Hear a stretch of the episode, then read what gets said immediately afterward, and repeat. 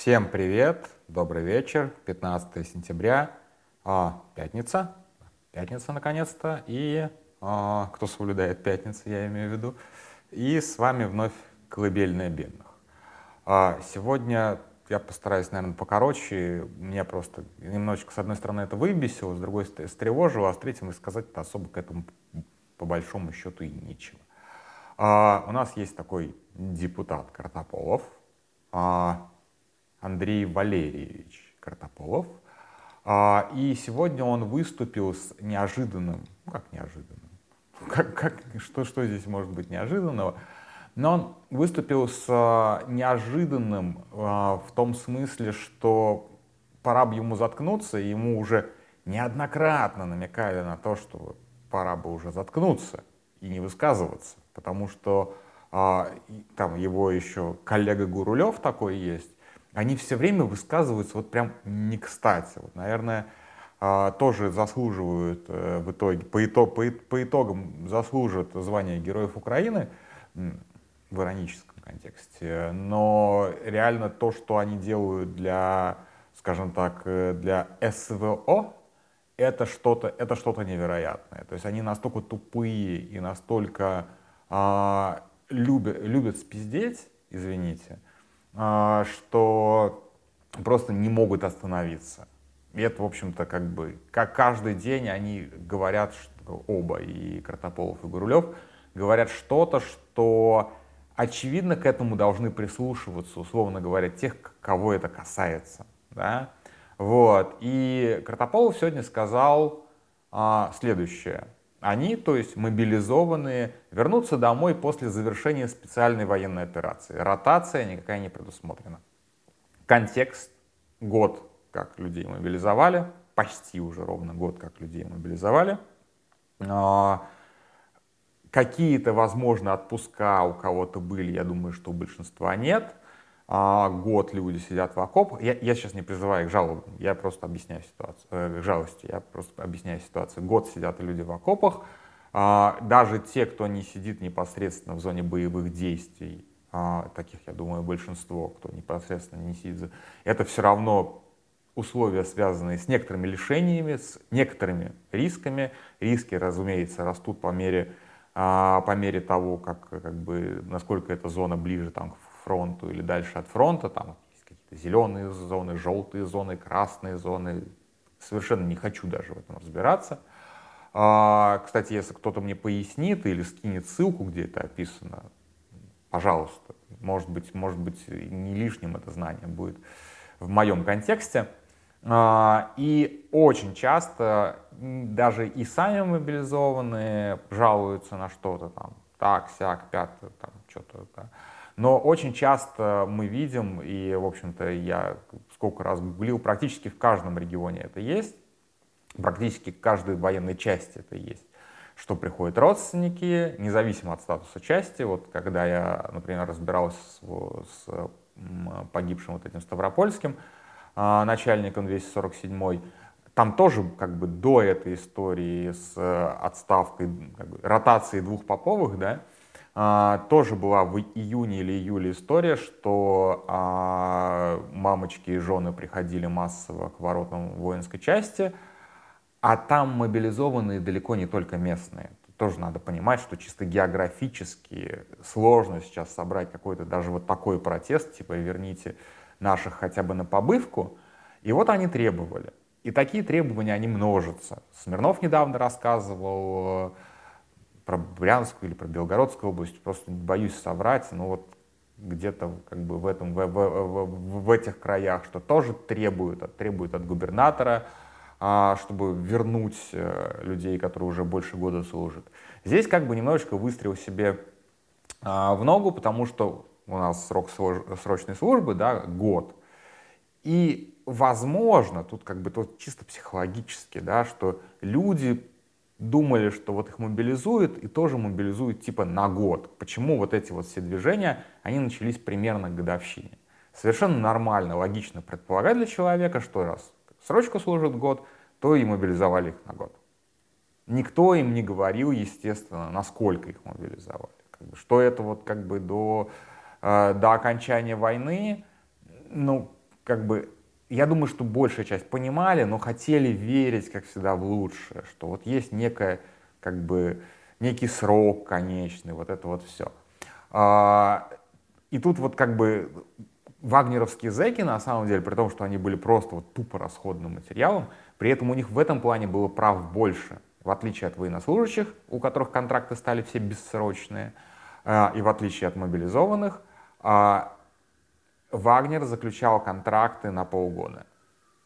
А потом, когда сейчас вот Минобороны набирает зэков, они, видимо, врут зэкам, что контракты на год, так, у меня, извините, у меня тут скоро, не знаю, слышно или нет, а, контракты на год, но опять же, в, рамках мобилизации все контракты бессрочные, и, соответственно, зэки, которые записались в эти вот отряды Шторм Z, или как они там называются, Штурм Z, они тоже становятся как бы бессрочными рабами государства.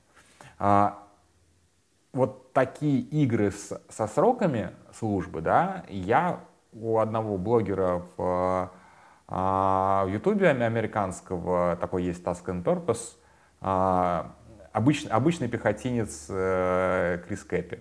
Вот он рассказывал про свою службу, по-моему, в Ираке, и он говорил, что это, в общем-то, нормально, в том числе и для американского министерства обороны подходят сроки контрактов. Они, как бы, начальство смотрит, как бы, набирать особо некого, восполнять э, убывающих таким образом по контрактам особо неким, и они просто в одностороннем порядке продлевают контракты и продлевают их вновь и вновь. Но там тоже это же не бесконечно происходит. Ну, то есть таким такой херней страдают все э, военные ведомства, которые ориентированы на контрактную службу. Но здесь смесь, да, здесь смесь контрактной службы и смесь мобилизованных. А, мобилизованные, как бы опять же напомню свою мысль, мобилизованные вот эти вот там сотни тысяч, точно не знаю, то есть минимум 300 тысяч, максимум 500 тысяч, как мы пытались посчитать по свадьбам, это люди, которые, безусловно, спасли эту войну, спасли как бы, Россию от унизительного поражения в прошлом сентябре, э, как бы, потому что фронт просто сыпался, там некому было его держать, мы это увидели в Харькове. На самом деле все это и дальше бы просто разваливалось, если бы не мобилизация. Поэтому о том, что как бы, массово россияне поддерживают войну в смысле поехать, и в смысле воевать, и в смысле своей туш, тушкой рисковать личной, единственной, Таких на самом деле немного. И вот здесь вот уж самая главная мысль. Таким образом, депутат Картополов буквально опровергает сегодняшнего же Путина, который уточнил и увеличил цифры по добровольцам. То есть если пару, сколько, тройку дней назад он говорил 260 тысяч человек, то теперь он говорит 300 тысяч человек. Просто 40 тысяч человек нарисовалось меньше, чем за неделю.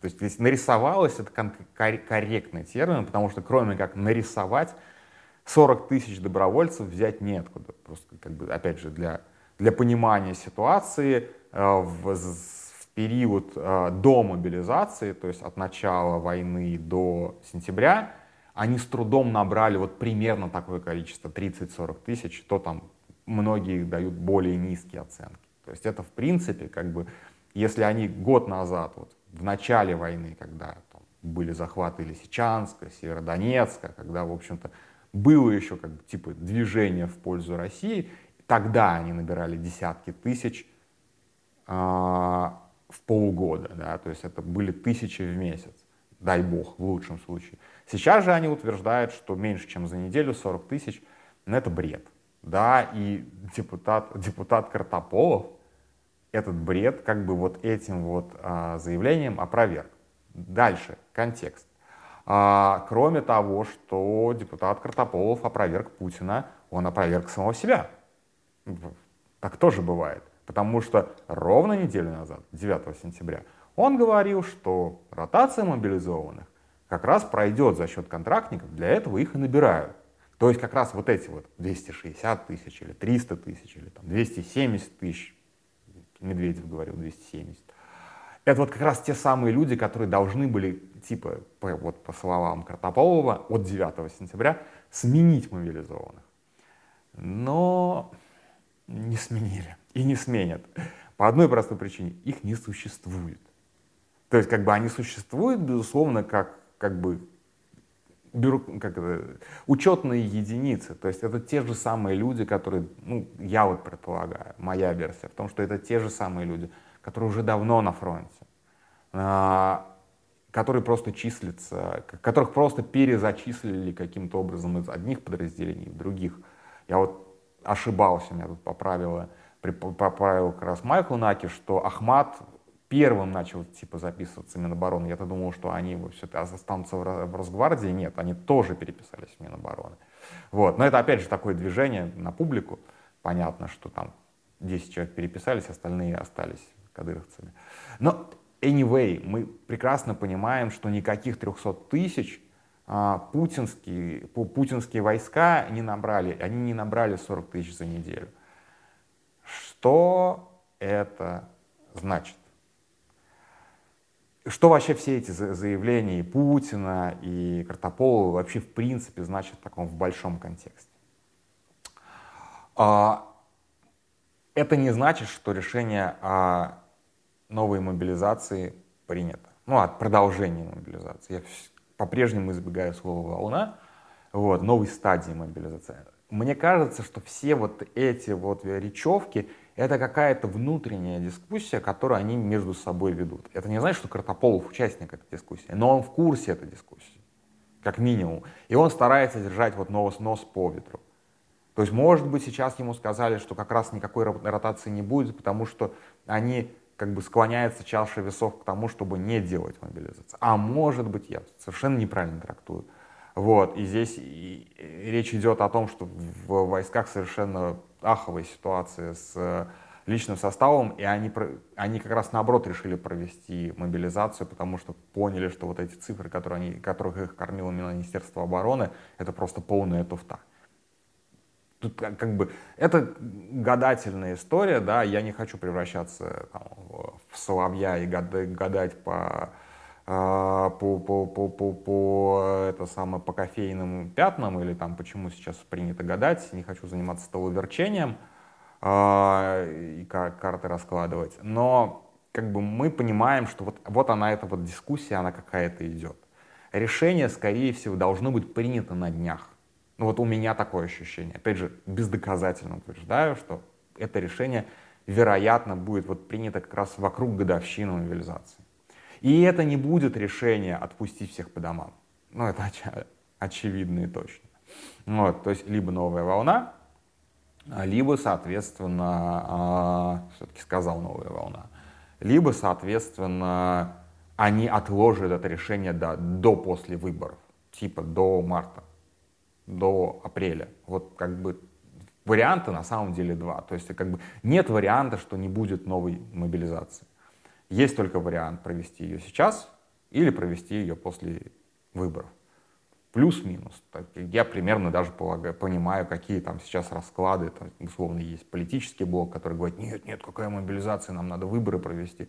А есть там военный блок, говорит, какие, блядь, выборы, мы сейчас войну проебем. И тогда никакие выборы, как бы, никакие выборы мы не протащим. И вот примерно на этих, на, на этих качелях они сейчас вот раскачиваются. Вот. Про Картополову еще смешное, как бы я сам виноват, у нас не получилась заметка про Картополову, и нет смысла особо ее сейчас пересказывать, потому что там она сильно устарела, но меня очень приколола деталь про вот Картополова, да, во-первых, он командовал российской операцией в Сирии, он, то есть российским, российской интервенцией в а, сирийскую гражданскую войну какое-то время. Вот. А когда он вернулся, и перед тем, как пойти в Госдуму, для него специально создали в Минобороны должность, должность замминистерскую должность главного начальника за агитацию и пропаганду. Как-то так. Я сейчас, опять же, не буду открывать Википедию, цитировать, как это правильно называлось. То есть он стал главным политруком, специально под него была создана должность главного политрука российской армии. То есть вот перед нами главный патриот. Да, он должен был отвечать за морально-нравственное и военно-патриотическое воспитание молодежи, в том числе новобранцев, солдат, там, срочников. Вот это его была обязанность. И вот перед нами главный политрук и главный патриот России. И вот главный политрук и главный патриот России — у нас опровергает Владимира Путина с его дутыми 300 тысячами, 300, как это склоняется, с тремя сотнями тысяч добровольцев. Вот, вот примерно такая ситуация, как бы сложно вот из этих слов вывести какой-то однозначный вывод, но меня они прям вот реально тревожат. А, на этой тревожной ноте я с вами прощаюсь. Э, не знаю, получится ли какие-то голосовухи на выходных. У меня миллион планов э, на, на эти выхи. А, в воскресенье, возможно, пропущу, в субботу постараюсь что-то сделать. Вот, у меня еще есть план на маленькую лекцию про гуситов. А, я их кратко коснулся, когда рассказывал про э, судетские, про, про судеты и про а, про судеты и про ржопики, и вот как бы я там совсем коротко по ним прошелся, а у меня есть очень хорошая книжка, буквально как бы единственная, наверное, хорошая книжка про гуситов на русском языке, и я вот думаю, может быть, в какой-то из дней, а может быть, как раз в эти выходные я такую лекцию сделаю. Опять, опять, опять на, на час минимум голосовуху. Вот, так что вот, опять же, Кому не понравится, ну ладно, не слушайте. Как бы, такие дела. Спокойной ночи и удачи. До свидания.